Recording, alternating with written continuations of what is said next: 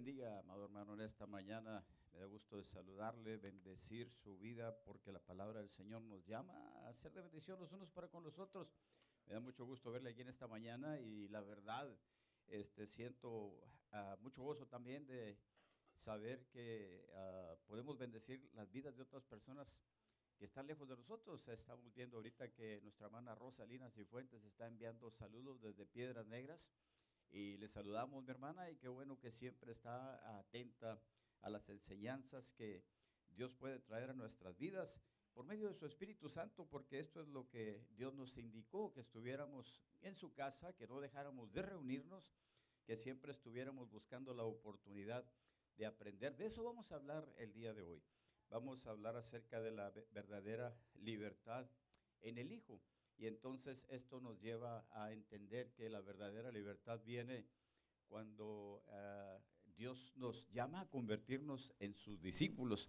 Porque sabe que en muchas ocasiones, simple y sencillamente, hay gente que ah, recibe la palabra con gozo, inclusive vienen y están aquí en el altar y lloran, le entregan su vida a Jesús, pero salen y sus vidas no muestran un cambio, salen y su vida sigue siendo Ah, realmente como era anteriormente y entonces tenemos que preguntarnos qué pasó, qué falló. Bueno, Dios nunca falla y si algo falló, pues entonces debe sin duda haber sido la actitud del hombre. En ocasiones no es por eh, cuestión de que seamos este, malintencionados, en ocasiones simple y sencillamente es por ignorancia. O sea, pero cuando ignoramos eh, la verdad, este, pues viene a haber una eh, resultado parecido que cuando rechazamos la verdad. Rechazar la verdad este, sin duda lleva condenación, pero ignorar la verdad este, desafortunadamente nos lleva a cosechar muchas consecuencias eh, en nuestra vida que no deberíamos por qué tenerlas, sino que eh, Jesús vino para libertarnos, Jesús vino para mostrarnos el verdadero camino a Dios, para, para que haya un cambio en nosotros. Así que le damos gracias a Dios por esta enseñanza. Yo lo voy a invitar a que usted este, se una conmigo para leer la palabra del Señor. Ah, la tenemos eh, el día de hoy en Juan capítulo 8. Si usted tiene su guía, pues yo le recomiendo que use su guía porque los versículos están salteados, como usted puede ver. Ahora, si usted no la tiene y quiere comprar una guía, no tiene que ir a la librería, aquí las tenemos nosotros, gracias a nuestros hermanos Castillo que nos apoyan en ese sentido y tenemos aquí nosotros las guías para, usted. Y entonces este, es una bendición porque esta guía, pues hombre, este, le cuesta eh, alrededor de un daime cada enseñanza, por ponerlo en números redondos, y una enseñanza le puede cambiar su vida para siempre. Entonces, este, en ocasiones es, es, algo, es un costo este, muy módico, nadie gana en esto, es simple y sencillamente adelantar el reino de Dios adelantar el reino de Dios y le damos gracias a Dios por eso. Ya están regresando ah, los papás, las personas que fueron a llevar a sus niños y entonces vamos a leer la palabra de Dios para nosotros. Léalo por favor en su vida junto conmigo. Eh, lo, leemos todo, lo leo todo porque se está grabando y, este, y se está enviando esta, esta palabra, ¿verdad? Este, entonces, en algunas ocasiones van manejando, no tienen la Biblia a la mano, entonces para que lean lo que es la porción bíblica. Así que yo leo y usted lea conmigo, por favor, leemos la palabra de Dios. Este, lo hacemos con reverencia porque la palabra de Dios es, lo hacemos en el nombre del Padre, del Hijo y del Espíritu Santo. Y dice así a Juan 8:31 en adelante, dijo entonces Jesús a los judíos que habían creído en él, si vosotros permaneciereis en mi palabra, seréis verdaderamente mis discípulos y conoceréis la verdad y la verdad os hará libres. Jesús les respondió, de cierto, de cierto os digo, que todo aquel que hace pecado, esclavo es del pecado. Y el esclavo no queda en la casa para siempre, el Hijo sí queda para siempre. Así que si el Hijo os libertare, seréis verdaderamente libres. Yo hablo lo que he visto cerca del Padre, y vosotros hacéis lo que habéis oído cerca de vuestro Padre. Jesús entonces les dijo, si vuestro Padre fuese Dios, ciertamente me amaríais, porque yo he salido de Dios y he venido, pues no he venido de mí mismo, sino que Él me envió. ¿Por qué no entendéis mi lenguaje? ¿Por qué no podéis escuchar mi palabra? Vosotros sois de vuestro padre el diablo, y los deseos de vuestro padre queréis hacer. Él ha sido homicida desde el principio y no ha permanecido en la verdad, porque no hay verdad en él. Cuando habla mentira, de suyo habla, porque es mentiroso y padre de mentira. Y a mí, porque digo la verdad, no me creéis. El que es de Dios, las palabras de Dios oye, por esto no las oís vosotros, porque no sois de Dios. Respondió Jesús, yo no tengo demonio, antes honro a mi Padre y vosotros me deshonráis.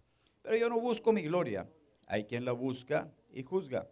Respondió Jesús, si yo me glorifico a mí mismo, mi gloria nada es. Mi Padre es el que me glorifica, el que vosotros decís que es vuestro Dios. Pero vosotros no le conocéis, mas yo le conozco. Y si dijere que no le conozco, sería mentiroso como vosotros. Pero le conozco y guardo su palabra. Abraham vuestro padre se gozó de que había de ver mi día y lo vio y se gozó. Jesús le dijo, de cierto, de cierto os digo, antes que Abraham fuese, yo soy. Tomaron entonces piedras para arrojárselas, pero Jesús se escondió y salió del templo y atravesando por el medio de ellos, se fue. Y esto es lo que dice la palabra de Dios para nosotros. Pero vamos a pedir la ayuda del Espíritu Santo para que la traiga a nuestros corazones. Podemos leer sin recibir ah, el mensaje, sin recibir la verdad. O podemos recibir el mensaje por medio de esta lectura cuando el Espíritu Santo hable a nuestros corazones. ¿Por qué razón? Porque esta palabra fue inspirada por el Espíritu Santo. Humanamente no la podemos entender. Ah, Jesús hablaba con estos ah, tremendos y les decía, ustedes no pueden recibir esta verdad porque no son de Dios. Así que necesitamos que el Espíritu Santo venga a nuestro corazón. Si alguna persona no ha recibido a Jesús en su corazón, simple y sencillamente el Espíritu Santo le convence de ah, aquel error y le lleva a recibirle a Jesús porque un día vamos a ser juzgados todos. Pero si usted ya tiene a Jesús, el Espíritu Santo le ayuda en esta oportunidad a recibir esta palabra. Padre amado, en el nombre de Jesús, te pido eh, por esta palabra, Señor, que hemos leído. Gracias porque ha quedado escrita para nosotros. Ahora, Señor, ha, venido eh, a ser una bendición para nosotros al solo leerla. Pero pido en el nombre de Jesús que añadas bendición a esta palabra al llegar como una verdad que nos mueve a la acción a nuestro corazón, no solamente a nuestra mente, sino hasta nuestro corazón, Padre, porque ahí está el centro de nuestras emociones. Y queremos pedirte, Señor, que tomes control de nuestra vida, que tomes control de nuestras emociones, de nuestros sentimientos. Yo te lo pido en el nombre de Jesucristo y pido una bendición para cada uno de mis hermanos que están aquí en esta mañana, como también para las personas que nos están viendo a través de internet. Les bendecimos en tu nombre y esperamos que esta palabra, Señor, nos ayude a entender lo que estaba en tu corazón, lo que estaba en tu mente cuando salieron de tu boca y cuando ah, y, mandaste a que se escribieran, inspiraste a que se escribiera esta palabra. Gracias en el nombre de Cristo, honra y gloria para ti, Espíritu Santo, te bendecimos. Amén y amén. Y ocupamos nuestro lugar en esta mañana. Y bueno, tremendo, tremendo lo que dice la palabra del Señor. Hemos estado viendo a través de las diferentes ah, semanas de que Jesús eh, demostró su poder acerca de las diferentes enseñanzas que hemos estado teniendo. Este, ahí Ismael se les ayuda en el control. Hemos estado notando que en las últimas grabaciones se ha quedado muy abajo el volumen de, la voz. Este, en ocasiones este, tenemos que subirle a más de la mitad o casi todo para poder escuchar cómodamente. Entonces nada más esperar que no se vaya muy abajo el volumen. Gracias. Entonces, eh, hemos estado eh, viendo en estas semanas cómo Jesús demostró su poder, cómo Jesús demostró su autoridad y cómo Jesús eh, les dijo cuál era la fuente de aquel poder y de aquella autoridad, ¿verdad? Y como Juan nos relata desde el capítulo primero que nosotros hemos estado considerando, que hemos estado estudiando, la razón es que nuestro Señor Jesucristo es uno con el Padre. Nuestro Señor Jesucristo nos dejó ver cómo Él estaba con el Padre desde antes de la fundación del mundo, a través de la palabra que Juan trae para nosotros. Juan la escribió a los griegos, Juan la escribió a los gentiles, este, a todo el mundo, por supuesto a los, judíos, a, los judíos también, pero simple y sencillamente estas palabras fueron para una cultura más, este, menos hebrea, por decirlo así, ¿verdad? Y entonces en esta, en esta mañana nosotros vamos a ver este, lo que eh, nuestro Señor Jesús le dice a algunas personas que ya estaban creyendo en Él. En el capítulo 7 podíamos ver, ¿verdad?, que nuestro Señor Jesús, capítulo 7 del Evangelio según San Juan, podíamos ver que ahí este Jesús ya, como quien dice, echó toda la carne al asador o ya habló todas las cosas que tenía que hablar, ya estaba eh, este, en la fiesta y entonces sus hermanos, lógicamente, pensaron, se volvió loco.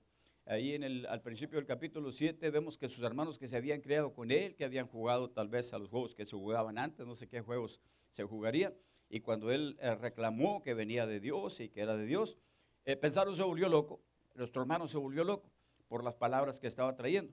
Sin embargo, este, muchos creyeron en él. Eh, en ocasiones es difícil que nosotros llevemos el Evangelio a ciertas personas porque como nos criamos con ellos o como tuvimos mucha relación con ellos, o sea, tengo amigos que les he hablado del Evangelio y me conocían como era antes y me dicen, no, ¿tú qué me vas a venir a mí a decir de Dios? Eh, los familiares que les ah, hablamos de Dios, pues no, pues ¿cómo me vas a hablar tú de Dios? Sin embargo, este, personas que reciben la palabra de Dios porque están escuchando y el Espíritu Santo hace sensibles sus oídos y la reciben. Por eso es bueno, es recomendable tener estos momentos de congregación, momentos de comunión. Y entonces eh, dice que sus hermanos pensaron, se volvió loco, eh, pero muchos creyeron en él. Aún los alguaciles que los fariseos habían contratado para ir a matarle decían, pero es que este hombre habla como no había hablado ningún otro. La palabra que tiene Jesús no la podían resistir aquellas personas. Eran revolucionarias. Todo lo que nos está diciendo nos deja asombrados. No es como los otros que han venido hablando de una manera y de otra o que están tratando de arrastrar las masas para su beneficio. Es algo muy diferente de lo que está hablando él.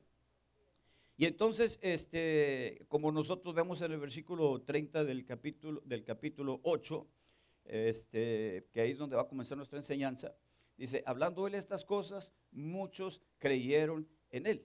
Muchos creyeron en él. Como muchas personas han creído en Jesucristo aquí en esta iglesia. Usted lo sabe, usted lo ha visto, han pasado a recibir a Jesucristo. Sí, pero cuando pasan y reciben este, a Jesucristo aquí, nosotros oramos por ellos y pedimos que el Espíritu Santo los vaya guiando, porque venir y recibir a Jesús es el principio de su relación con Jesús. No es eh, que ya culminaron, no es que ya recibí a Jesús y ya me voy al cielo y ya me voy a mi casa a hacer lo que sea. No es así. Simple y sencillamente nosotros podemos ver ahí en el versículo 31 que sigue, Dijo entonces Jesús a los judíos que habían creído en él, a los que ya habían creído en él, no le está hablando a los fariseos, no le está hablando a otras personas. Si vosotros permaneciereis en mi palabra, seréis verdaderamente mis discípulos. Entonces hay una condición después de recibir a Jesús, permanecer en Jesús. Simple y sencillamente permanecer en Jesús. Es lógico, ¿no es cierto?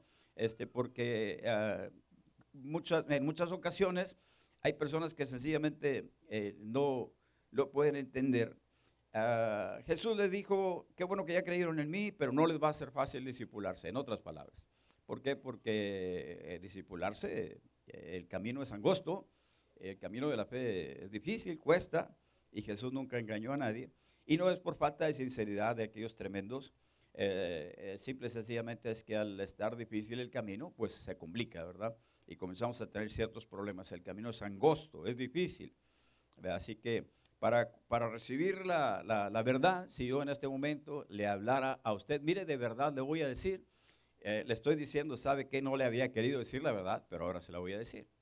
Cuando hablamos y decimos la verdad, eh, y entonces ya eh, hay una persona que está platicando contigo y te dice, ¿quieres que te diga la verdad? Dice, oh, ya, ahora, por fin, ya va a dejar de andarse con enredos y ya va a venir a traerme la verdad. ¿No es cierto? Y entonces aquí Jesús les dice, eh, les voy a hablar la verdad. Les voy a hablar la verdad. Y simple y sencillamente, este, para recibir esa verdad, este, hay que cambiar. Y en ocasiones no queremos recibir la verdad cuando se nos dice, preferimos que se nos siga ah, entreteniendo, con algunos pensamientos más, este, menos duros. Preferimos simple y sencillamente que se nos esté acariciando, que se nos esté aceptando como somos. No queremos cambiar. Este, amar la verdad implica acción, implica cambio. Cuando nosotros amamos la verdad, cambiamos. Si no cambiamos, no estamos amando la verdad, la estamos rechazando, la estamos aborreciendo. ¿No es cierto? Entonces, este, es muy difícil cambiar. Si nosotros vemos aquí en el capítulo 8, versículos del 12 en adelante al 30, vemos que los, la gente se quedó maravillado con las enseñanzas, aún les habló, les dijo, yo soy la luz del mundo, este, a donde yo voy ustedes no van a poder venir, y, este, y la gente simple y sencillamente se estaba maravillando. Pero del versículo 31 en adelante la gente cambió, porque ahí comenzó Jesús a decirles el costo del discipulado. Tanto cambió la gente que al final del capítulo, como usted y yo leímos la lectura, lo querían apedrear, lo querían matar. Aquellas personas que reciben la enseñanza se emocionan, pero al ver la dificultad para hacerla uno, hacer parte de, nuestro carácter, simple y sencillamente lo rechazamos, la matamos, tratamos de matar esa verdad. En realidad no acabamos a poder, pero simple y sencillamente la negamos en nuestra vida. No la recibimos, la hacemos en un lado. Este, así que el título de esta mañana es para que usted y yo entendamos lo que es la verdadera libertad. ¿Por qué verdadera libertad? Este, ah, pastor, bueno, porque ¿qué es para nosotros la libertad? Si yo le digo a usted, ¿qué es para usted la libertad? Es posible que usted me diga, pues este, yo soy libre para hacer lo que yo quiera. Muchas personas así dicen. Yo soy libre para hacer lo que yo quiera. yo puedo fumar, yo puedo tomar, yo puedo ser inmoral, yo puedo ser... O sea, eso, ellos entienden libertad en el sentido de todo lo que puedo hacer. Pero la verdadera libertad es el, ah, en sí el poder ah, recibir o rechazar lo que se nos está ofreciendo. El poder recibir o rechazar. Un ejemplo, ah, formulando esta enseñanza, recuerdo que en mi juventud, eh, unos compañeros del barrio, en una ocasión, andaban un poco misteriosos, me subieron a un carro y luego me decían, este, órale, y comenzaron ahí a pasarse un cigarro y lo estaban fumando y yo pues me asusté, olía como a petate quemado. Y cuando me lo dieron a mí, lo rechacé. Y simple y sencillamente se molestaron conmigo. dijeron, no, tú no eres del grupo y que no sé qué. Y, se me hizo un problema ahí que ya me apedreaban ahí. Y entonces yo me bajé del, del, carro, ¿verdad? Y en ese momento rompimos relaciones. Y gracias a Dios nunca llegué a probar la marihuana. Simple y sencillamente sí, era un borracho, pero nunca llegué a probar la marihuana ni ninguna otra droga. Al menos por mi voluntad. Si en alguna ocasión me, eh, me hicieron alguna broma o algo, ya no sé. Pero este, le doy gracias a Dios porque no tengo para qué conocer eso en mi vida. Algunos me dicen de lo que te has perdido. Pues gracias a Dios este, no, no, tengo para qué, no tengo para qué saber las cosas que en realidad van a, hacerte daño, van a hacerte ver, eh, van, a, vas a terminar cosechando mucha eh, cosa que te está perjudicando, vas a dañar a muchas personas. Simple y sencillamente la verdadera libertad es, lo recibo o lo rechazo. Algunas personas no lo pueden rechazar. Muchos de nuestros jóvenes tienen este problema que son invitados a participar de cualquier acción, de cualquier cosa, y simple y sencillamente por no verse diferentes que los demás, simple y sencillamente por no verse raros, no lo pueden rechazar, lo aceptan, y ahí comienza este, una vida de, delincuencia, de inmoralidad, de, uh, como le dijera, ruina, este, de no poder llegar a hacer nada, hasta el punto de que después la gente les va a sacar la vuelta, los va a rechazar. Entonces la libertad es este, para hacer o para no hacer, ¿verdad? Para rechazar. Este, a, veces las cosas son muy obvias, lo que podemos aceptar y rechazar. Tú no, no, te vas a tener que poner a pensar ni pedir consejos, pero en ocasiones no son tan obvias las cosas que nos convienen o que no nos convienen. Y aún las personas buenas en ocasiones este, pueden tener un concepto de ellos o de lo que son las cosas que distorsiona lo que es en realidad o lo que es la verdad. Y por esta causa este, no reconocen su necesidad espiritual. En este, en este día vamos a hablar de esa necesidad espiritual que muchas personas no la pueden entender. Este, ah, por esa causa Jesús les dice, como ya leímos en el versículo 31, dijo entonces Jesús a los judíos que habían creído en él, Si vosotros permaneciereis en mi palabra, seréis verdaderamente mis discípulos. ¿Por qué verdaderamente? Porque tal vez eh, hay una manera en que no lo es. Se dice de un maestro, un ilustre maestro de la, de la antigüedad, que uh, viene alguien y se acerca a él y por hacerse uh, conocido de él le dice, eh, oiga, yo soy este amigo de fulano de tal, le da el nombre y el uh, maestro le dice, no lo conozco. No, ¿cómo que no lo conoce? Él es discípulo de usted. Y le da el nombre otra vez y le dice, mire, tal vez ha asistido a algunas de mis enseñanzas, pero no es mi discípulo. Y es algo muy diferente el simple y sencillamente sentarte a escuchar a ser discípulo. Ser discípulo implica eh, algo más que solamente recibir la enseñanza.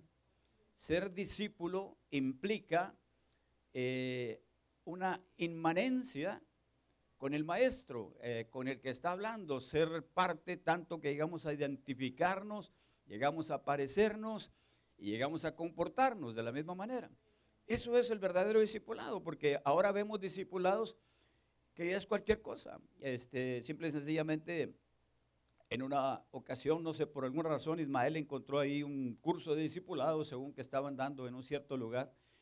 Y la, verdad, eh, aquello era un desastre. Todos decían, ¿A ti, qué te dice este versículo? No, pues a mí me dice que esto. ¿A ti qué dice este versículo? A mí me dice que esto. Y eh, no hacían otra cosa más que estar comiendo galletas y galletas. Y lo grababan. Y aquel que estaba grabando el discipulado ya, ya no grababa ni a las personas que estaban hablando, grababa al que estaba, era el Cookie Monster. Él estaba comiendo galletas y galletas y galletas. Y a veces estos discipulados son así, se dan aquí, se dan allá y te invitan a los discipulados, te va a haber comida, va a haber esto, va a haber lo otro, y la gente se va por ese lado y nunca reciben lo que debe ser el discipulado. El discipulado es que se nos hable la verdad, que se nos desafíe, que se haga un reto a nuestra vida y que podamos contestar con un cambio positivo de parte de nosotros, ¿no es cierto?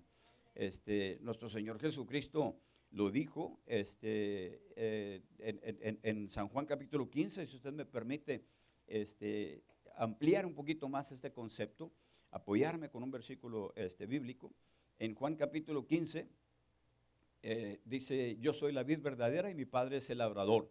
Eh, está dando una analogía. Todo pámpano o racimo que en mí no lleva fruto, lo quitará y todo aquel que lleva fruto lo limpiará para que lleve más fruto. Jesús está diciendo que Él es la parra o la vid y que nosotros somos los racimos que están pegados a esa parra, a esa vid, y que somos los racimos en los que se carga el fruto, en los que se eh, permanece el fruto, si nos separaran de aquel racimo, se separa de la parra antes de que lleve fruto, no va a haber fruto.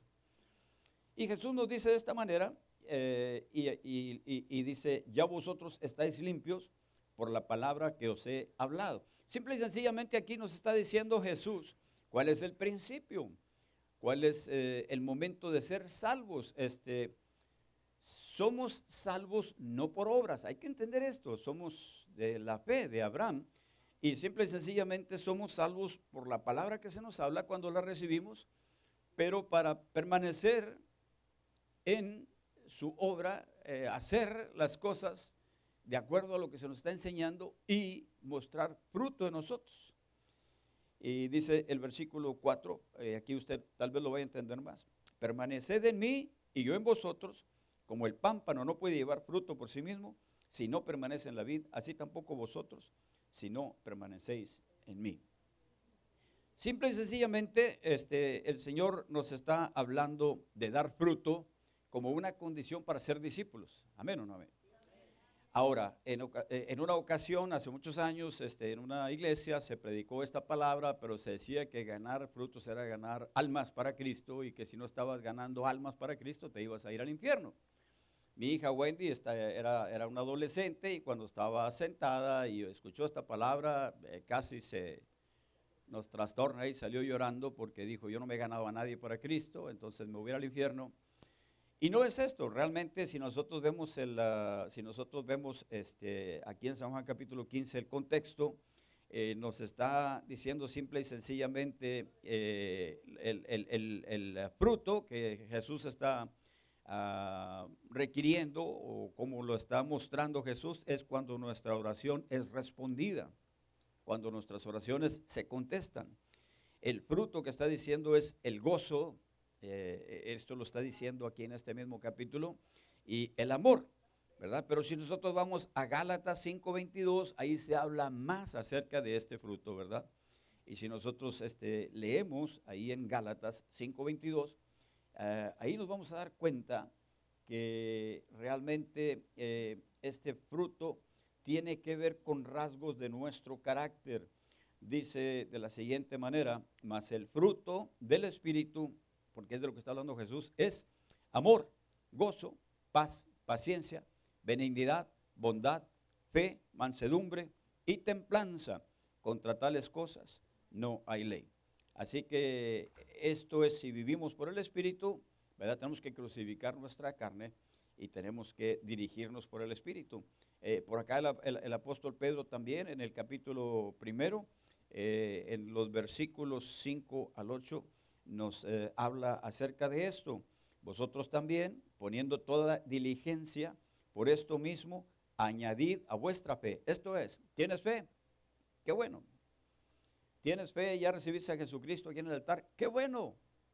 Pero tienes que añadir a la fe, nos dice el apóstol Pedro, eh, como ya lo hemos estado viendo, este, poniendo toda diligencia, esto es rápido, no lo vas a dejar para mañana, lo vas a dejar para el año que viene, no lo vas a dejar para cinco años. Añadidas a vuestra fe, virtud. Virtud es, como dijo David Ormachea una vez en este púlpito, excelencia moral. Y no se le olvidó a David Cueva. Siempre que venía David Cueva le preguntaba yo, ¿qué es la virtud? Porque él se lo aprendió de memoria. No, eh, la, virtud, la virtud es excelencia moral. Esto es, tienes que añadirle a tu fe un cambio en tu moral. Tienes que eh, hacerte más como Jesús tienes que parecerte a Jesús, tienes que cambiar. Y, el apóstol Pedro dice que lo tenemos que añadir a la fe. No es como que nos va a ser añadido y nos va a ser añadido. Dice que lo tenemos que añadir.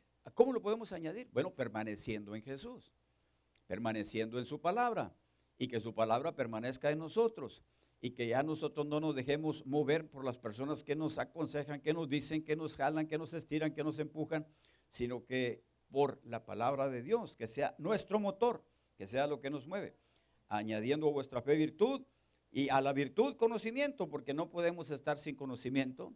No podemos simple y sencillamente hay personas que dicen, yo tengo mucha fe, yo tengo mucha fe, y nunca han leído la Biblia, nunca saben de qué se trata ni nada. No es posible que puedan argumentar que tienen fe. Aquellas personas que ni siquiera abren la Biblia y dicen que tienen mucha fe, no es cierto. No puede ser así. Tienes que añadir a, la virtud conocimiento y al conocimiento dominio propio. Esto es, este, el conocimiento va a conectar la fe con la conducta. Si no tenemos conocimiento, es posible que simple y sencillamente andemos diciendo por ahí que somos de la fe y que tenemos fe, como decían estos hombres, que eran de Abraham, pero no se les veía en su conducta. Por lo tanto, este, el conocimiento viene a conectar eh, nuestra fe con nuestra conducta y nos da dominio propio, al dominio propio paciencia, a la paciencia piedad, a la piedad afecto fraternal y al afecto fraternal amor. Porque si estas cosas están en vosotros y abundan, no os dejarán estar ociosos ni sin fruto en cuanto al conocimiento de nuestro Señor Jesús. Por lo tanto, el fruto que habla nuestro Señor Jesús, que debe mostrarse en nosotros, tiene que ver con nuestro eh, carácter, tiene que ver más con los rasgos de carácter que con las cosas que podamos hacer. Porque hay personas que piensan que dar fruto es este, simple y sencillamente servir, y simple y sencillamente hacer, y simple y sencillamente dar, y simple y sencillamente eh, recibir la enseñanza y, enseñar. Pero eh, eh, esto no es así. Yo no estoy parado aquí en este lugar, y se lo tengo que decir, nunca se lo he dicho, pero yo no estoy parado aquí en este lugar por lo que yo haya aprendido de la Biblia. Y vamos que he dedicado los últimos 30 años de mi vida o más para estudiar de la Biblia. Pero yo no estoy parado aquí por lo que he estudiado. Yo estoy parado aquí por cómo yo muestro estas enseñanzas, como soy con mi esposa, como soy con mis hijas, como soy con mi familia y cómo me comporto con ustedes. Y usted tiene que ver que cuando yo le estoy dando esta enseñanza, mi vida está siendo respaldada por la línea de conducta que se marca aquí en la Biblia. Pero esto no es nada más para mí, esto es para usted también. Usted es cristiano no porque está sentado en este lugar. Usted es cristiano no porque viene a escuchar esta palabra. Usted es cristiano y me lo tiene que demostrar por su conducta en su casa y por su conducta con los demás. De otra manera, simple y sencillamente nos vamos a engañar a nosotros mismos. Y perdóneme, pero le tengo que decir la verdad. Jesús decía la verdad. Amén. Y entonces nosotros tenemos que entender lo que es la verdad y Jesús les está hablando de la verdadera libertad a estas personas. Entonces, eh, Jesús les está hablando, ustedes van a ir a, recibir este fruto cuando sean mis discípulos, pero para ser mis discípulos tienen que permanecer en mí, ¿verdad? Y entonces ellos eh, se molestaron un poco porque ellos no entendían lo que era la libertad. Ah, los este, judíos eh, eran esclavos del error, por decirlo así, ¿verdad? Eran este, esclavos de la ignorancia, eran esclavos de la ley, eran esclavos del pecado, pero ellos no lo podían ver. Hay personas que se sienten que son muy libres, pero no pueden dejar el pecado, no pueden, no pueden dejar de pecar, no pueden dejar el error, no pueden dejar las tradiciones que nos habían enseñado nuestros padres, nuestros abuelos. Eh, inclusive hay supersticiones en aquellas personas. Conozco cristianos que son supersticiosos, que nada más les falta que te digan, cuidado porque se atravesó un gato negro. No, no, no te vayas por abajo de la escalera. No, ya se te tiró la sala ahí en la mesa. Son siete años de mala suerte y cosas de esas, ¿verdad?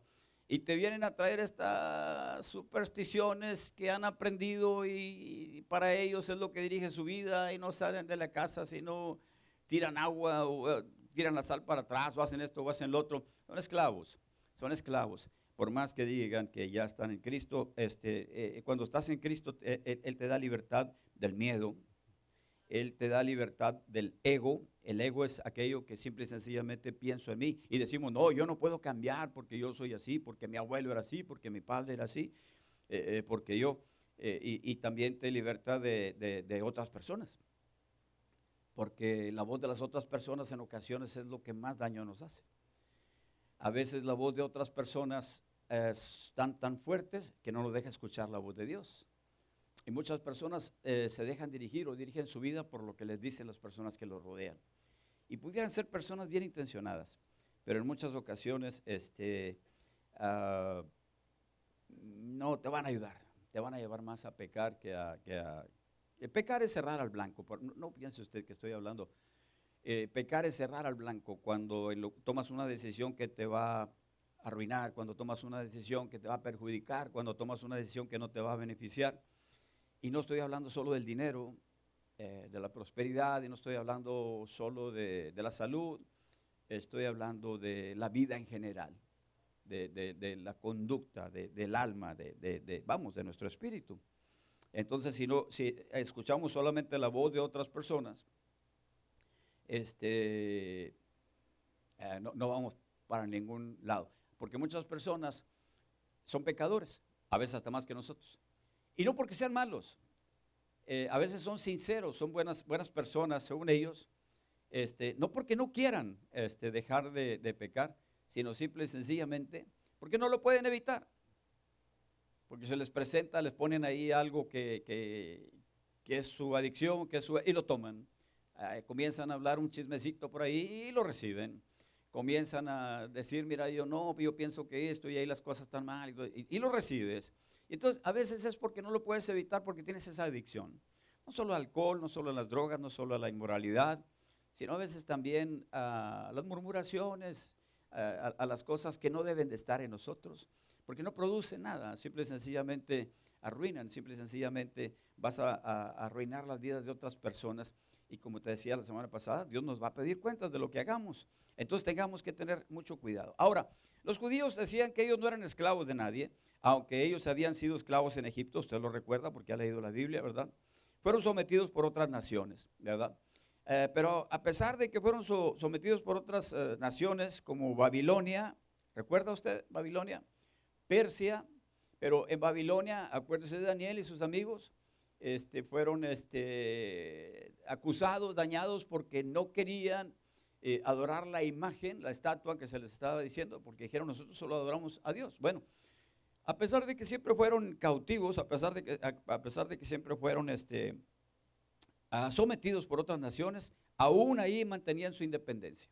Los judíos es un pueblo eh, que vale la pena este, recalcar que la verdad son muy, este, ¿cómo le dijera? Tienen un rasgo de carácter que los define, este, se ayudan muchos a otros, de hecho entre los judíos se dice, porque la palabra de Dios así lo dice, si tu hermano se vende a ti, si tu hermano te pide prestado y te pide prestado y luego ya no te puede pagar, no lo hagas esclavo, porque él es mi siervo, yo lo saqué de Egipto. Él. Entonces, eh, eh, cuando un judío ve que hay otro judío en, problemas, lo ayuda. Eh, tenemos que reconocerlo.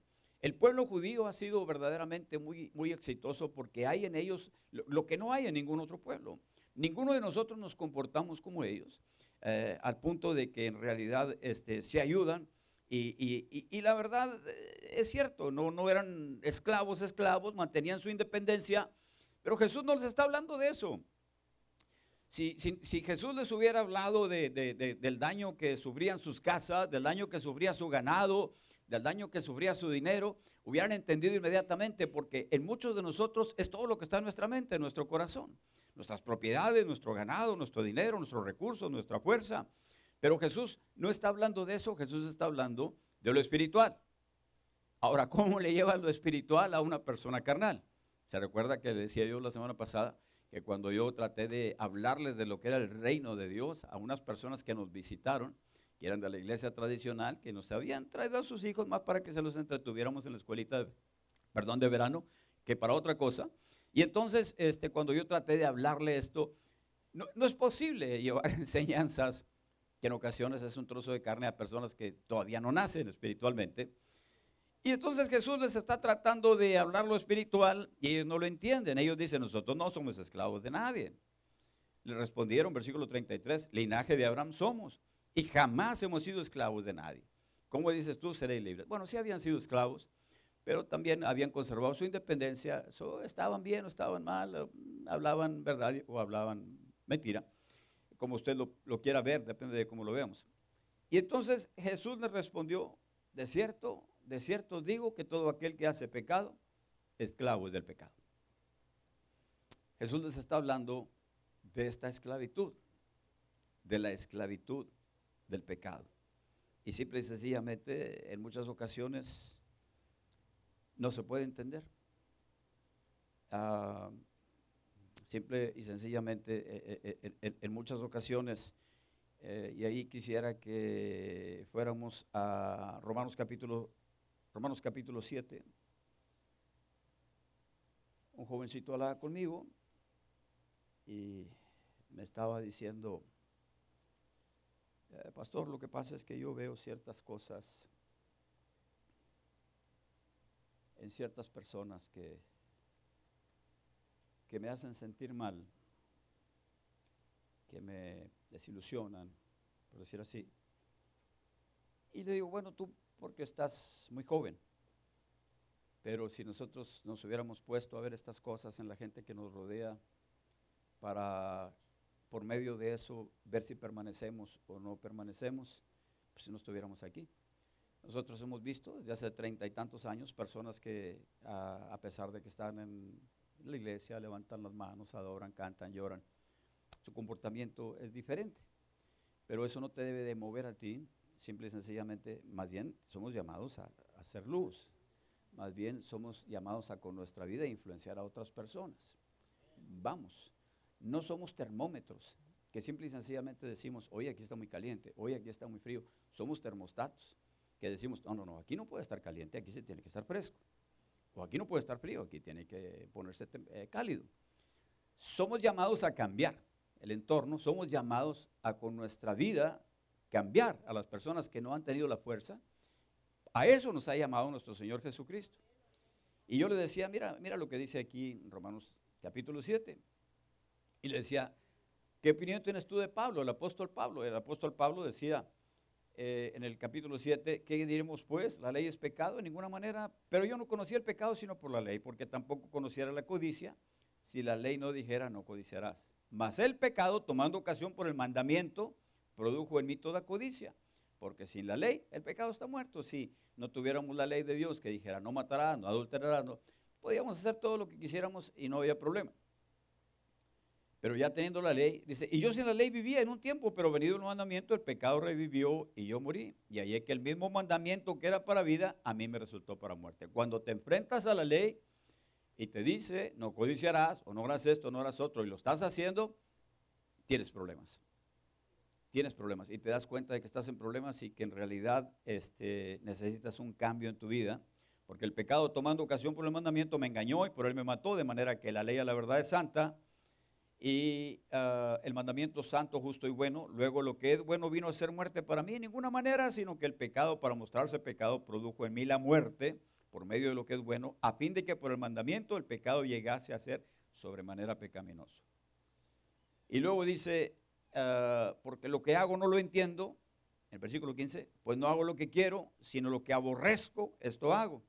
Y si lo que no quiero, esto hago, apruebo que la ley es buena. De manera que ya no soy yo quien hace aquello, sino el pecado que mora en mí.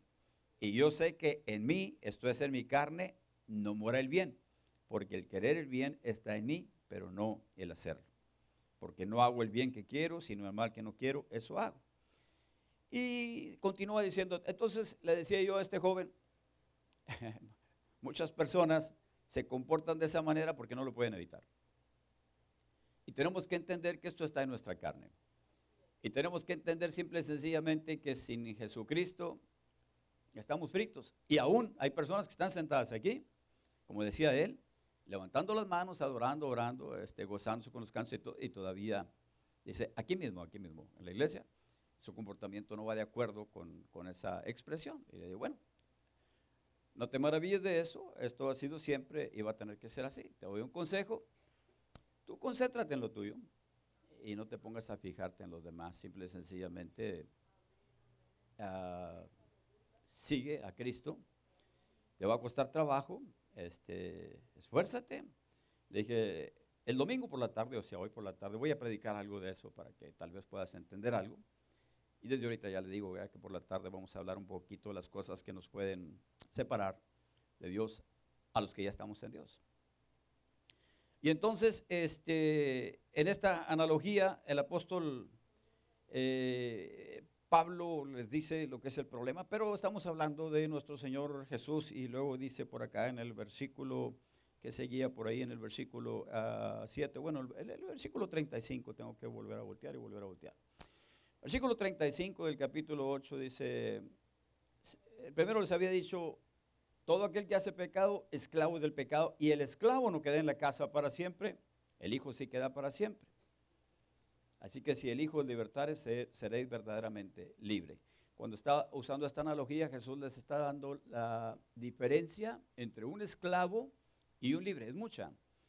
Un hombre que está en su casa, que es libre, o sea, el hijo del dueño puede hacer lo que quiera, puede, mm, el esclavo no. El esclavo simple y sencillamente no tiene más que hacer lo que le están mandando. Y entonces Jesús les está diciendo, ustedes son esclavos del pecado y por eso no tienen más remedio que ir al pecado, como dijo Pablo, ¿verdad? Simple y sencillamente yo quiero hacer lo bueno, pero hay dentro de mí otra ley que me lleva a hacer lo malo. Como tenemos que entender, porque no nacimos santos, tenemos que entender porque nuestra naturaleza así es, porque todos así somos, ¿no es cierto? Y entonces eh, les dice... a el apóstol, eh, bueno, nuestro Señor Jesucristo eh, les dice, eh, el esclavo no queda en casa para siempre, pero les da buenas noticias. Así que si el Hijo os libertare, seréis verdaderamente libres.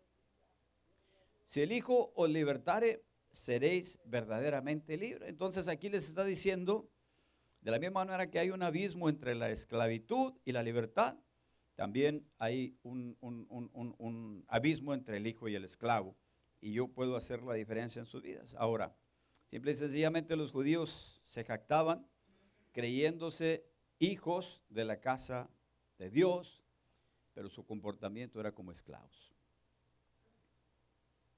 El apóstol Pablo decía, mientras que no tenemos conocimiento, en nada somos diferentes que los esclavos. ¿Por qué? Porque seguimos esclavos, porque seguimos haciendo lo que la carne quiere, seguimos haciendo lo que la demás gente quiere y seguimos haciendo lo que Satanás quiere. Pero Jesús dijo, yo les puedo dar verdadera libertad. Jesús nos ofrece verdadera libertad. Y el apóstol Pablo cuando les está hablando a los romanos, y volteamos ahí nuevamente a los romanos, y vemos ahora en el capítulo 6, eh, versículo 15, eh, vamos a leer, que pues pecaremos porque no estamos bajo la ley, sino bajo la gracia. Amados hermanos, estamos bajo la gracia, lo sabemos. Entonces, ¿somos libres para pecar? En ninguna manera, dice el apóstol Pablo. ¿No sabéis que si os sometéis a alguien como esclavos para obedecerle, sois esclavos de aquel a quien obedecéis? Sea del pecado para muerte o sea de la obediencia para justicia. Somos hijos de Dios. Pero ¿cómo nos comportamos? ¿Como hijos o como esclavos? ¿A quién obedecemos? Porque en ocasiones decimos, es que no tengo más remedio. no es que yo lo quiera hacer, pero hay algo dentro de mí que me lleva cautivo. Así lo decía Pablo. Esto es para todos. Pero por esto Jesús nos promete verdadera libertad. Jesús solo nos puede dar verdadera libertad porque nadie te puede libertar. Nadie te puede libertar. Todos, por, más que tus papás te quieran, por más que tus por más que María Teresa de Calcuta, por más que el Papa, por más que el Dalai Lama, por más que los hombres que tú pudieras pensar que sean, son hombres y no te pueden libertar porque ellos mismos son esclavos. Pero Jesús dice, Él como el Hijo de Dios, como el Hijo de la casa, yo los puedo libertar, yo les puedo dar la libertad. Amén. Pero gracias a Dios, dice el versículo 17 de Romanos 6, que aunque erais esclavos del pecado, habéis obedecido de corazón aquella forma de doctrina a la cual fuisteis entregados.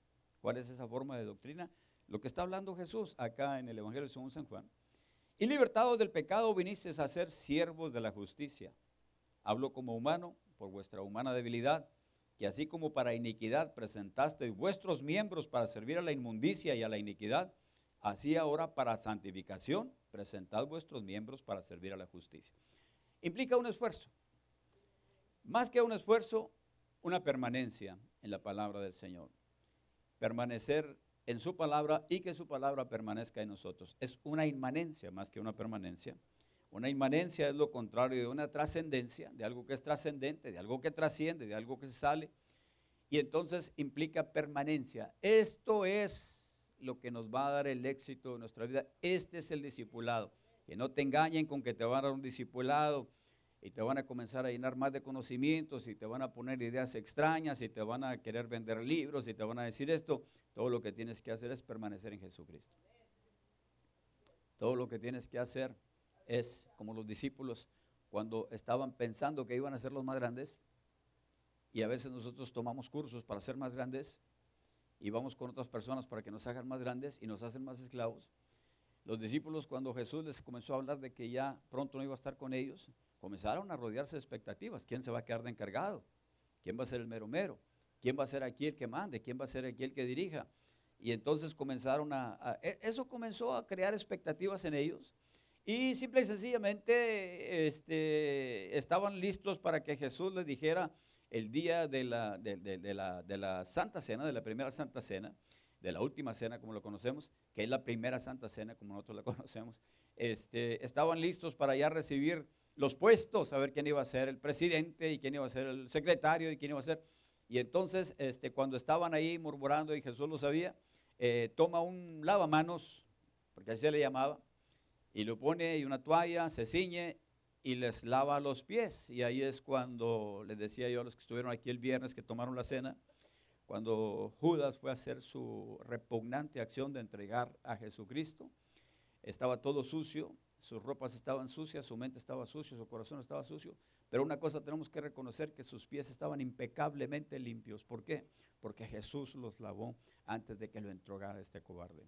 Jesús lavó los pies. Y cuando Jesús lavó los pies de todos los discípulos, dijo, esto que ustedes han visto hoy es eh, algo que ustedes van a ser bienaventurados cuando ustedes lo hagan. No es que lo hizo Jesús simple y sencillamente como algo para que, pues ya pasó, pero nosotros no lo vamos a hacer, no. Es que nosotros queremos ser grandes, queremos crecer, queremos ser discípulos, hagamos eso, sirvamos a los demás. Las tareas que en ocasiones no están consideradas que son, que te van a dignificar, que te van a levantar, que te quieren poner en un monumento, que te quieren hacer grande, porque eso es lo que queremos en ocasiones y ahí es donde nos perdemos, nos extraviamos Simple y sencillamente lo que tenemos que hacer es servir y así creces. Entre vosotros, el que quiera ser el más grande, hágase el siervo de los demás. Amén o no amén. Porque siento que se me están acabando los aménes.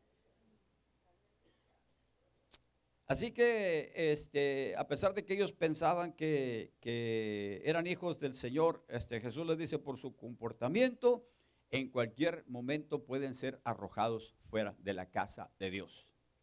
Eso es lo que les estaba diciendo Jesús. No permanecen para siempre. Por su forma de comportarse, por la forma como están viviendo, simple y sencillamente no van a permanecer para, para siempre. Ellos se decían hijos de Abraham. Y Jesús lo, acepta, lo que ellos estaban diciendo. Eh, les decía, sé que soy descendiente de Abraham, versículo 37, pero procuráis matarme porque mi palabra no haya cabida en vosotros. Yo hablo lo que he visto acerca del Padre y vosotros hacéis lo que habéis oído acerca de vuestro Padre, cerca de vuestro Padre. Y entonces cuando estaba diciendo esto, Jesús le dice, sé que son simiente de Abraham, porque los judíos se jactan de que son simiente de Abraham. Y muchos de ellos, el problema que ellos tienen es que piensan, como en una ocasión un judío llamado Trifón tuvo un debate con Justino Mártir, y el judío decía que el reino se otorgará a los que son simiente de Abraham, según la carne. Simple y sencillamente los que vamos a estar en el reino con Jesús somos los que somos descendientes de Abraham según la carne y se acabó. Y entonces, eh, si, esto fuera así, este, podríamos ver en el reino de los cielos personas que practicaban todo tipo de pecados, de los más horribles. Cualquier persona entraría al cielo simple y sencillamente porque vino de papá Abraham y esto no es así. Y Jesús se los dice. Porque lo que Jesús les estaba diciendo es que debían de ser simiente de Abraham en lo espiritual, de la semilla espiritual, no de la semilla de la carne, no, de la carne y sangre. Carne y sangre no pueden heredar el reino de Dios. Nada corrupto puede entrar en el reino de Dios. Es aquel que es nacido por la fe, es aquel que es nacido por la fe el que puede entrar en el reino de Dios. Y, y les está diciendo Jesús, sé que, sé que son descendientes de Abraham. Pero miren sus obras, miren lo que están haciendo, procuran matarme. Eh, eh, dice, yo hablo lo que he visto acerca del Padre y vosotros habéis, eh, este, hacéis lo que habéis oído cerca del Padre. Y le respondieron, le dijeron, nuestro Padre es Abraham. Y Jesús les dijo, si, si, fueses hijos de Abraham, las obras de Abraham harías. Si, si fueran hijos de Abraham, se parecerían a Abraham. Cuando Dios le habló a Abraham, sal de tu tierra y tu parentela, obedeció sin saber ni a dónde iba dejó todo lo, que tenía en su tierra, sus parentelas, salió a un lugar donde Dios le iba a mostrar. O sea, si, si fueran hijos de Abraham, obedecerían la voz de Dios. Ahora aquí está la voz de Dios. Jesús les está diciendo, yo les estoy diciendo lo que oí de mi padre y les estaba hablando, pero ellos no lo podían recibir porque los llamaba a salir de su parentela, a salir de sus tradiciones, a salir de la, de la idea que ellos tenían que eran hijos de Abraham. ¿Cuántos de nosotros pensamos que nos vamos a ir al cielo porque somos buenos? ¿Cuántos de nosotros pensamos que nos vamos a ir al cielo por las cosas que hemos hecho? Tú no te vas a ir al cielo porque has ayudado en, la iglesia, porque has ayudado en las campañas que hemos hecho. No. Tú te vas a ir al cielo porque un día tú pasaste al altar y le dijiste, Señor Jesucristo, perdóname, me arrepiento, recíbeme como tu hijo y ya estás. Pero ahora tienes que permanecer en Jesús. Y tienes que hacer lo que dice la palabra de Jesús. Y si no estás haciendo lo que dice la palabra de Jesús, algo está mal en tu vida, no estás creciendo, porque tu vida se debe caracterizar por el servicio. Tu vida se debe caracterizar por un cambio. Si no lo tenemos, nos estamos engañando a nosotros mismos. Y si en alguna iglesia te dicen, no, tú no te preocupes, una vez salvo y salvo para siempre, lee tu Biblia. Simple y sencillamente es cierto, somos salvos por la fe y no hay nada que podamos hacer para ser salvos, pero no para hacer después lo que se nos dé la gana. Porque entonces nos estamos haciendo esclavos nuevamente de aquel que nos esclavizaba antes. Tú mismo te estás haciendo esclavo. Jesús te libertó y tú te vas a meter otra vez a, agarrar el asadón y la pala y hacer los trabajos de esclavo. Qué tontería. Jesús te libertó y tú te vas otra vez al pecado. Qué tontería. Y te haces esclavo del pecado. Entonces te dice Jesús, no estás en, Cristo. No permaneces en Cristo. En cualquier momento puedes eh, eh, ser echado fuera. Solo el Hijo es el que permanece para siempre y solo el Hijo te puede libertar y te puede dar verdadera libertad.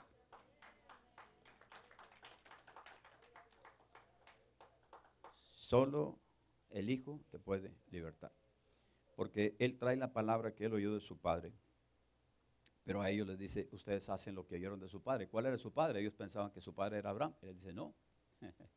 si vuestro Padre fuera Abraham, no me matarías. Vamos, cuando llegó Jeho- Jehová, dice la palabra, en mi opinión, Cristo, caminando con dos, cuando llegó ahí con Abraham, porque dice a Dios, nadie le ha visto jamás, a Dios Padre, pero a Jesucristo que se encarnó, hay eh, teofanías y hay tipologías. Una teofanía es cuando Jesucristo tomó cuerpo humano, cuando se presentó con Abraham, cuando se presentó con Josué y cuando se presentó en varias ocasiones antes de estar encarnado en la persona de Jesús. Y entonces cuando llegó con Abraham, este, y él recibió, Hebreos dice que eh, él sin saber hospedó ángeles, ¿verdad? Pero era el ángel de Jehová. ¿Por qué digo que era Cristo? Porque Abraham se postró y, y- los ángeles no le dijeron, no, no, no te postres, nosotros no somos eh, dignos de adoración, sino que lo dejaron que se postrara. Cuando viene con Josué, el ángel, el ángel de Jehová, se postró Josué y, este, ¿y qué le dijo? Eh, Simple y sencillamente, cuando, cuando no es Dios, te va a decir, no, no, no, levántate, no hagas eso, no, no me hagas eso, no, no, no te postres ante mí. Pero cuando es Dios, te va a dejar que te postres. Amén. Amén.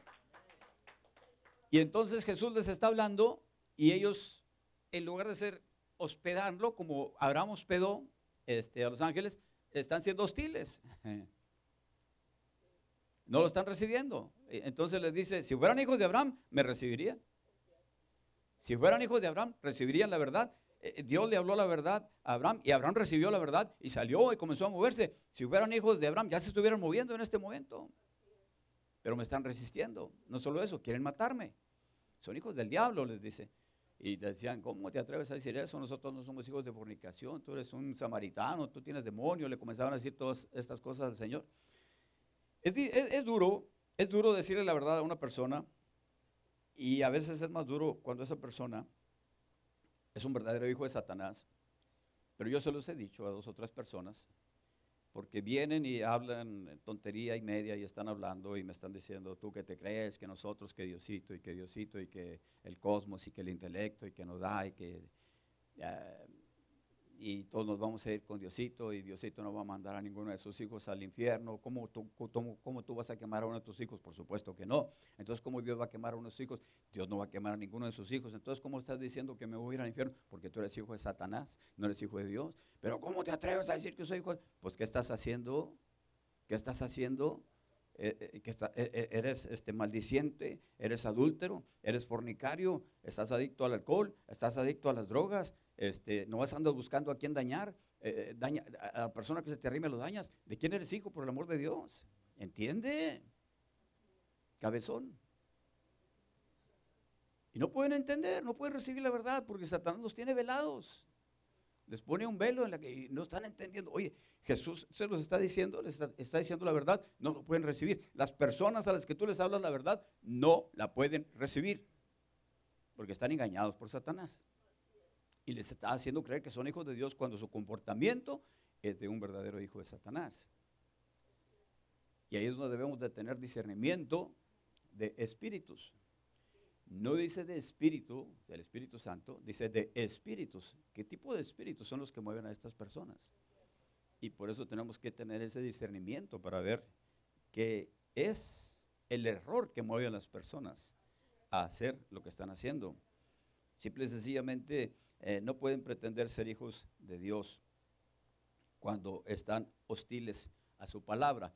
Yo he predicado esta palabra y muchas personas no la reciben.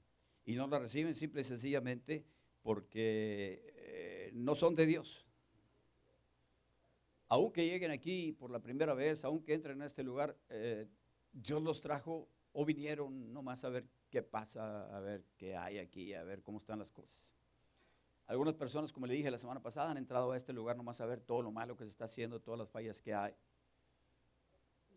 Es, triste, pero en ocasiones nos decía un varón, ¿verdad? Vino un amigo de él y luego comenzó a decir, no, mira, en tu iglesia está mal esto, en tu iglesia está mal esto, en tu iglesia está mal esto, en tu iglesia está mal esto. ¿Cómo te atreves? En una ocasión vino un varón hace mucho tiempo y decía, una vez me habló por teléfono y dijo, pastor, este, ¿puede usted venir a mi casa? Y le digo, pues hermano, no sé dónde vive, pero ¿para qué necesita que lo visite? Es que quiero decirle dos o tres cositas que están en su iglesia. Este hombre estaba visitando y quería decirme dos o tres cositas que estaban mal en mi iglesia. Y le digo, no hermano, no puedo ir a su casa. Y le colgué. Este, este hombre trabajaba en un, lugar que se llamaba Las Exóticas y decía, pues yo tengo que ver lo que está ahí porque soy el velador, soy el guardia. Ah, pues según él, ¿verdad? Eh, y a veces pues yo, y su comportamiento, su ojo era malo, su ojo era sucio, todo lo ensució. Cuando las personas vienen a ver dos o tres cositas que están mal es porque algo está mal. Y simple y sencillamente le dije, no, no, este, no, ah, no voy a ir a su casa. Y hace poquito me habló, pasaron como unos seis años, ocho años, no sé qué tantos, y me habló y me dice, pastor, este, es que tengo que darle una queja. Eh, ¿Pero quién habla? No, pues habla, ah, ok, ya lo conocí por el nombre que me dio. ¿Cómo está, hombre? Este dice, no, pues acá batallando con su oveja. Pues, ¿cuál es mi oveja? Pues mi esposa. Pues, ¿qué está haciendo su esposa? Pues anda con otro hombre. ¿Y yo qué tengo que ver con eso? Pues para que le llame la atención. ¿Pero cómo le voy a llamar la atención? Tienen seis años que no viene, tienen diez años que no viene. ¿Qué, tengo yo que andarle llamando la atención a nadie? Pues anda con un pollero allá al otro lado que, que hace pollo y que tiene un negocio. Ya me dejó. Pues yo creo que hasta se tardó la pobre señora en dejarlo. pues. Le estaba dando vida de ángel. La tenía sin ropa y sin comer y, y quería tenerla ahí. Oye, pues antes le aguantó la señora. Yo no pruebo todas estas cosas, pero lo que él estaba pasando era la consecuencia. Él estuvo aquí y él podía haber recibido la palabra, pero rechazó la palabra. Y él quería darme clases a mí de las cosas como se deben de hacer. Él no tiene ninguna autoridad. Se lo dije hace rato, yo estoy aquí parado y la autoridad me la da el Señor por lo como me comporto en mi casa, como me comporto con mi familia, como me comporto con las demás personas, no por todo lo que he estudiado, lo que yo sé, o lo que está en mi mente que me imagino que debe de ser. Amén o no amén. ¿Cómo les vas a hablar lo espiritual a los naturales? ¿Cómo les vas a hacer entender quién es su Padre? Si nosotros vamos a Gálatas capítulo 3, versículo 7, Gálatas capítulo 3, versículo 7, ahí podemos ver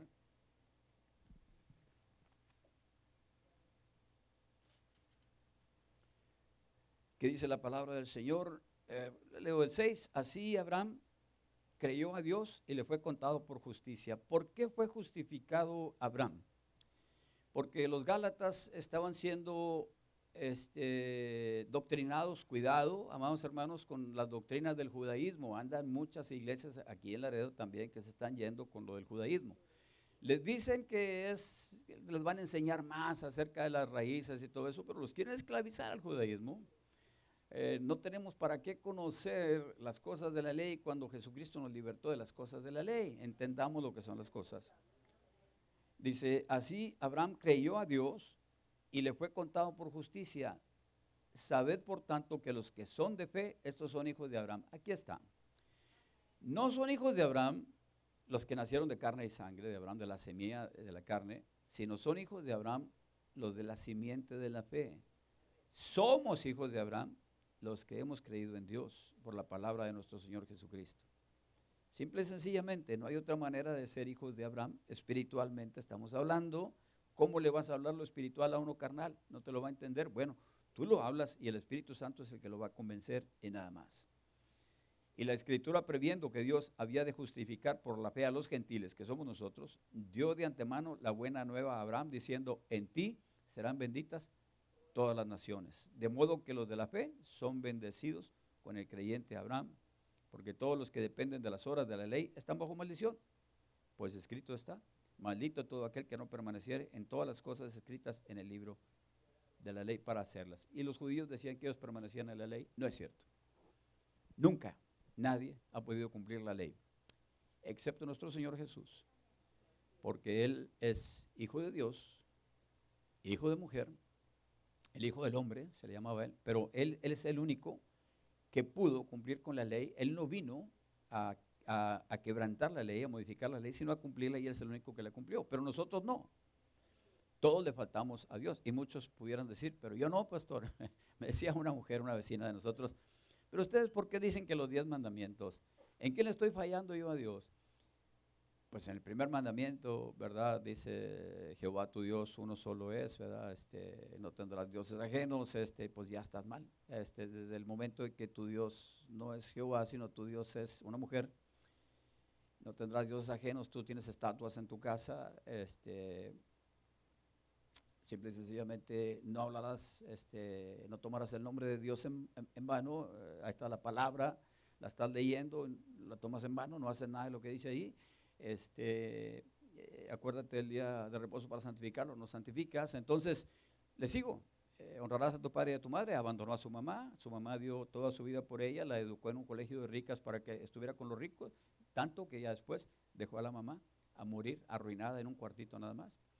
Y no, no, fue sino porque mi esposa le dijo a mi cuñado que si le podía ir a visitar a esta señora y fue, le llevaba palabra, le llevaba alimento, porque ella no se acordaba para nada de su mamá.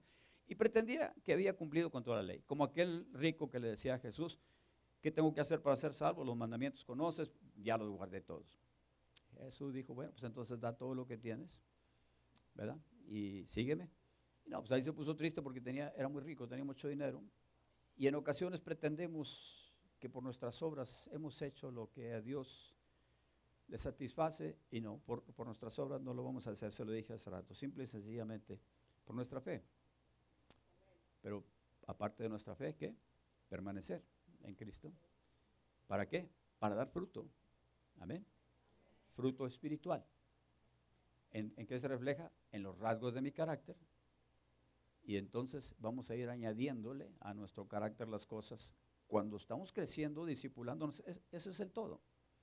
No es que tomes más estudios, no es que te hagas más fariseo, no es que te hagas más de nada, simple y sencillamente, o somos de Dios o no somos de Dios. Simple y sencillamente, o somos de Dios o no somos de Dios. Y se me está acabando el tiempo, y ya hasta me pasé de tiempo, yo creo, pero bueno, es que ahora comenzamos un poquito más temprano. Sin embargo, Jesús le dice, eh, ustedes son del diablo porque quieren hacer lo que él ha hecho. Él es homicida desde el principio. Desde el principio el diablo trató de matar a Jesús. Este, eh, en, en, todo, en, todo, en todo el Antiguo Testamento, tal vez usted no lo pueda ver, pero se lo digo, en todo el Antiguo Testamento hubo una hubo un ataque contra la ascendencia de Jesús. ¿Sabe usted lo que es la ascendencia? Lo contrario de la descendencia. La descendencia son los que vienen después, la ascendencia son los que estaban antes que Jesús, de donde él nació. Y Satanás atacó a su ascendencia tratando de hacer que no se juntaran, que no este, fueran, este, que no naciera Jesús, vamos. Cuando Judá este, murió y no dejó descendencia, este, eh, cuando el hijo de Judá no dejó descendencia, eh, Judá le dice, ahora tú a, su otro hijo, tú tienes que llegarte a la, mujer de tu hermano, tienes que darle eh, hijos. Pero dice que este tremendo vertía en tierra, dice que estaba con ella, pero vertía en tierra, así lo dice la palabra de Dios para no darle descendencia. Pues no van a ser míos, van a ser de mi hermano. Y entonces dice que esta mujer, ah, Tamar, este, se disfraza de prostituta y va y llega hasta la tienda de, Judá y Judá no sabe que está con ella, está con ella y entonces eh, ella concibe y tiene un hijo y entonces después que se encontró que estaba en estado la querían matar y entonces ella le dice, denle a, el suegro, la quería matar, Judá, y le dice, denle al varón que, quiere hacer eso, este báculo y, y, esta capa pertenecen a él. Y entonces él se dio cuenta de lo que había hecho ella y le dice, más justa eres tú que yo, hija mía. Y de ese hijo viene Jesús. Pero Satanás trató de impedirlo. ¿Está entendiendo lo que le estoy diciendo? Y vemos a, lo largo de, de, toda la ascendencia de Jesús que Satanás estaba tratando de estorbar el propósito divino. Y la vida es la vida y pasan muchas cosas a nuestro alrededor que a lo mejor no son muy románticas, no son muy este, endulzadas y si lo vemos en la Biblia nos asustan y decimos, pero ¿cómo es que está esto en la La Biblia es la Biblia, la Biblia te habla de la verdad y no te esconde nada. Y usted y yo somos de la misma manera, pero Jesús viene a nuestras vidas para cambiar a nuestra situación. Gracias a Dios nació Jesús. Cuando iban a ser Jesús, Herodes trató de matar también, mató a todos los niños de menos de 10 años para ver si mataba a Jesús. Pero sus padres, habiendo sido anunciados por un ángel que iba a pasar esto, se fueron a Egipto. Y ahí se escapó. O sea, en todo el tiempo Satanás está tratando de matar a Jesús. Ahora que está Jesús predicando, Satanás trata de matar a Jesús por medio de las personas estaban oyendo la verdad y que no la querían recibir. Y esto siempre va a ser. Mi pastor decía, mi pastor decía, el primer pastor de esta tierra fue Abel y lo mató su hermano Caín. Y así te lo dejaba nada más. Y se me quedó muy grabado a mí. El primer pastor de esta tierra se llamaba Abel y lo mató su hermano. Vamos, ahí se quedó ya. Y cuando tú estás hablando la palabra de Dios, en ocasiones molesta a las personas que aún se creen hijos de Dios pero sus acciones no van de acuerdo a un hijo de Dios. Y esta palabra la tienen que recibir o la, tienen que, o la rechazan. Y, comienzan a disipularse, comienzan a crecer o, o abortan. De esto le voy a hablar por la tarde. Y simple y sencillamente, este, nosotros seguimos predicando la palabra del Señor y algunas personas la reciben pero muchos la rechazan. Pero algunos creyeron en él, decía, y, de ahí venimos nosotros, ¿verdad? Algunos de sus discípulos. Respondió Jesús, yo no tengo demonios, antes honro a mi Padre y vosotros me deshonráis, pero yo no busco mi gloria, hay quien la busca y juzga. Respondió Jesús, si yo me glorifico a mí mismo, mi gloria nada es. Mi Padre es el que me glorifica, el que vosotros decís que es vuestro Dios. Ustedes dicen que su Padre es Dios, y, este, y Él es el que me glorifica a mí. Jesús no se glorificaba a sí mismo, era, era Dios el que lo glorificaba. Nosotros no andamos buscando nuestra honra, nuestra gloria, no andamos buscando que se nos levante un estatua, no andamos buscando ser más que los demás. Y tal vez en ocasiones pasamos por débiles y tal vez en ocasiones pasamos porque fácilmente se nos puedan trepar las personas.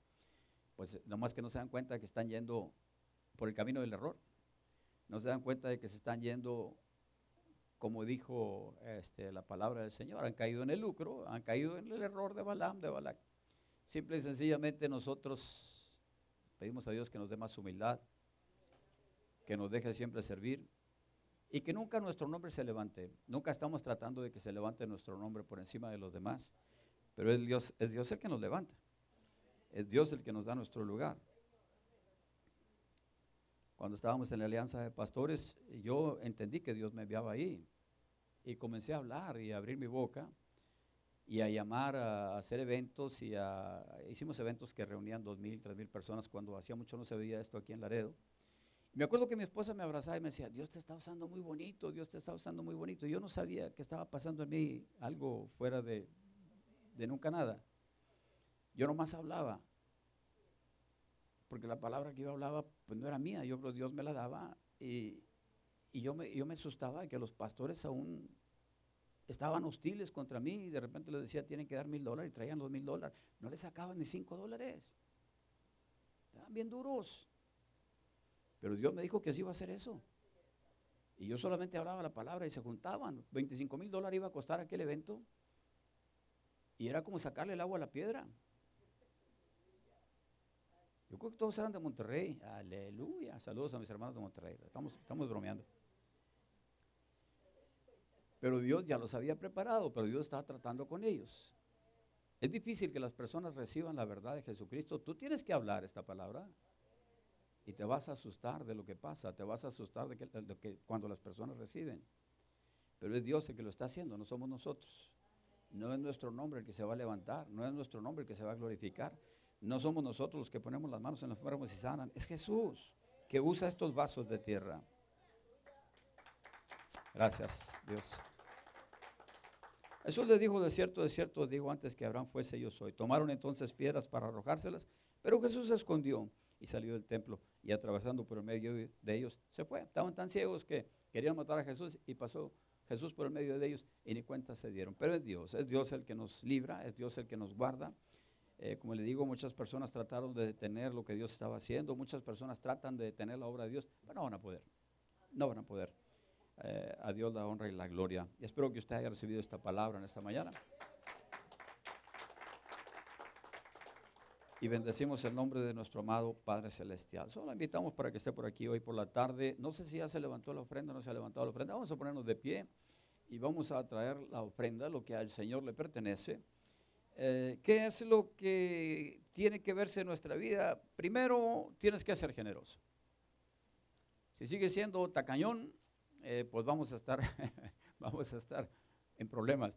Mire, Rosa Cifuentes, este, uh, Roxana Reyes y Gerardo Martínez también mandan saludos por internet. Hermano Gerardo, lo de Monterrey es una broma, siempre lo hacemos esa broma. Nuestro hermano Gerardo Martínez es de Monterrey. es una broma, mi hermano. Aquí nuestros hermanos eh, Salinas se gozan, pues ellos son de Monterrey también, y cuando hablamos de esto ellos también se ríen. Pero eh, bueno, yo no soy de Monterrey, pero soy de medio camino más o menos, así que también por ahí voy, por ahí voy. Dios les bendiga a mis hermanos que nos están viendo este, por internet, que están mandando saludos. El Señor siga bendiciendo sus vidas. Y es un gusto el saber siempre que nos están escuchando. Eh, a veces tan lejos, ¿verdad? Como nuestra hermana que está en la República Dominicana también, en Santo Domingo.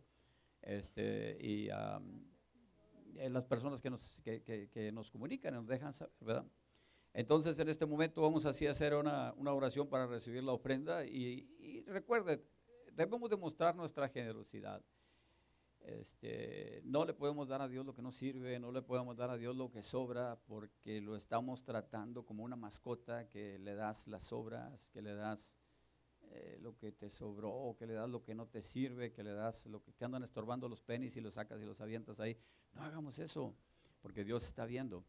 Este, así como él veía a la, viuda, así como él veía a, las personas lo que hacía, entonces él, ve en nosotros. Oramos pues, Padre, en el nombre poderoso de nuestro Señor Jesús. Pedimos por esta ofrenda que eh, está siendo levantada en este momento. Bendecimos a los hermanos que están viniendo a traer esta ofrenda para ti, Señor. Y en el nombre de Jesucristo pedimos que abra las ventanas de los cielos y derrames bendición hasta que sobre y abunde. Tu palabra lo dice. Yo bendigo a cada uno de ellos en tu nombre y te doy gracias, Señor, porque nos has ah, hecho ser generosos. Gracias a Dios por esto. En el nombre de Cristo, amén. El Señor recibe esta ofrenda y le bendice. No sé si estamos listos para entonar una alabanza y de pasar a despedirnos. Gloria a Dios por lo que Dios está haciendo. Gloria a Dios por su palabra. Eh, Gerardo Martínez, abrazo. Vamos a dar un aplauso a nuestro hermano Gerardo Martínez.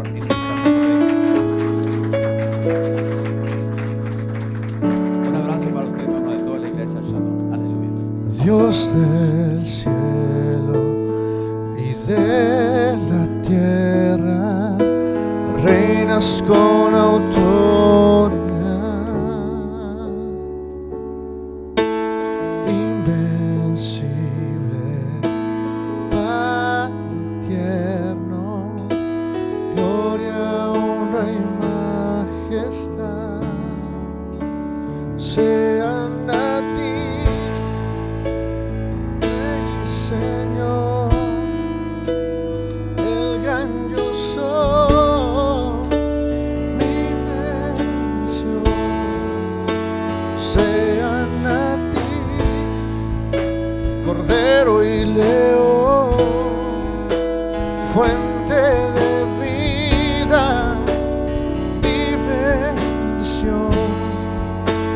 toda la adoración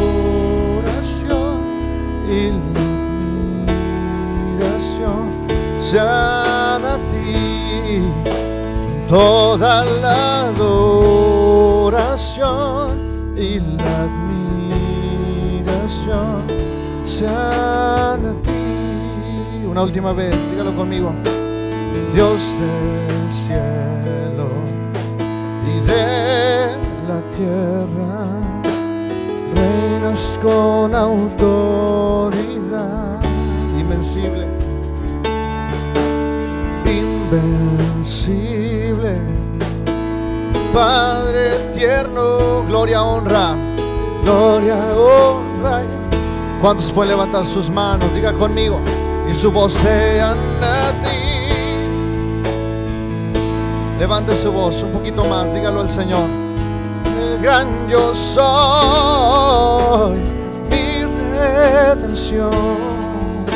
Sean a ti, Cordero y León, fuente de vida, fuente de vida, mi bendición, toda la adoración y la admiración sean a ti, toda la adoración y la admiración sean a ti, una vez más sean a ti, sean a ti. Oh,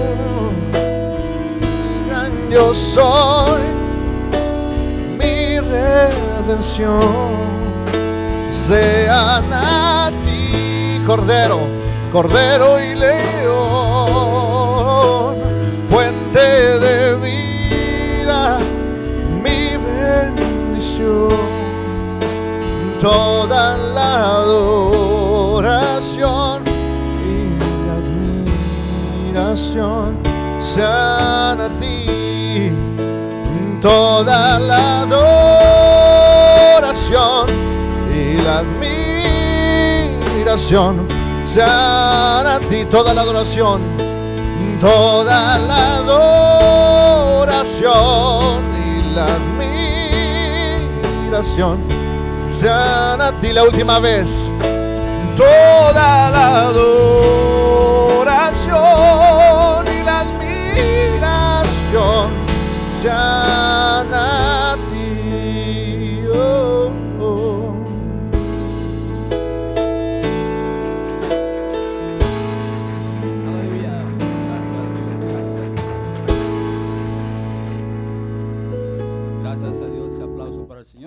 Gerardo Martínez, a mandar las gracias por ese abrazo que se le dio en, esa forma de aplauso. Gracias, hermano.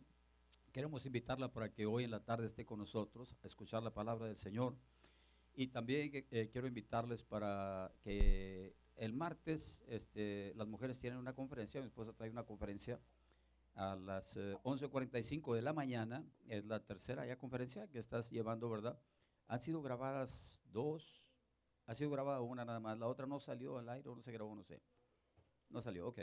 Este, pero este, ayer eh, mi esposa fue atacada este, por ese, esa, no sé qué será, alergia, virus, lo que sea. Sentía muy mal, bastante mal el día de ayer, pero gracias a Dios ahí oramos y en el nombre de Jesús reprendimos algunos remedios caseros y ahorita aquí está en la mañana. Yo no pensaba que iba a estar mi esposa en la mañana.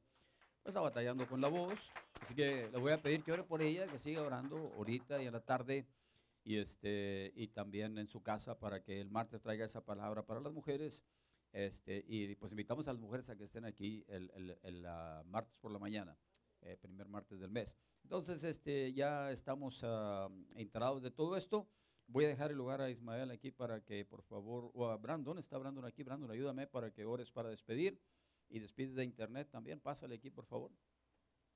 Y, este, y yo voy a estar acá en la puerta eh, para saludarle. Y entonces, este, simple y sencillamente, horas para estar siendo despedidos y también despides de internet, por favor, Brandon. Bendición a todos ustedes que nos acompañaron esta mañana, los que están aquí y también los que nos vieron por YouTube. Bendiciones para ustedes, Dios les guarde y vamos a hacer una oración para despedirnos del internet. Ya nos despedimos, bendiciones. Y los que estamos aquí vamos a orar. Padre, muchas gracias por lo que hiciste en esta mañana. Por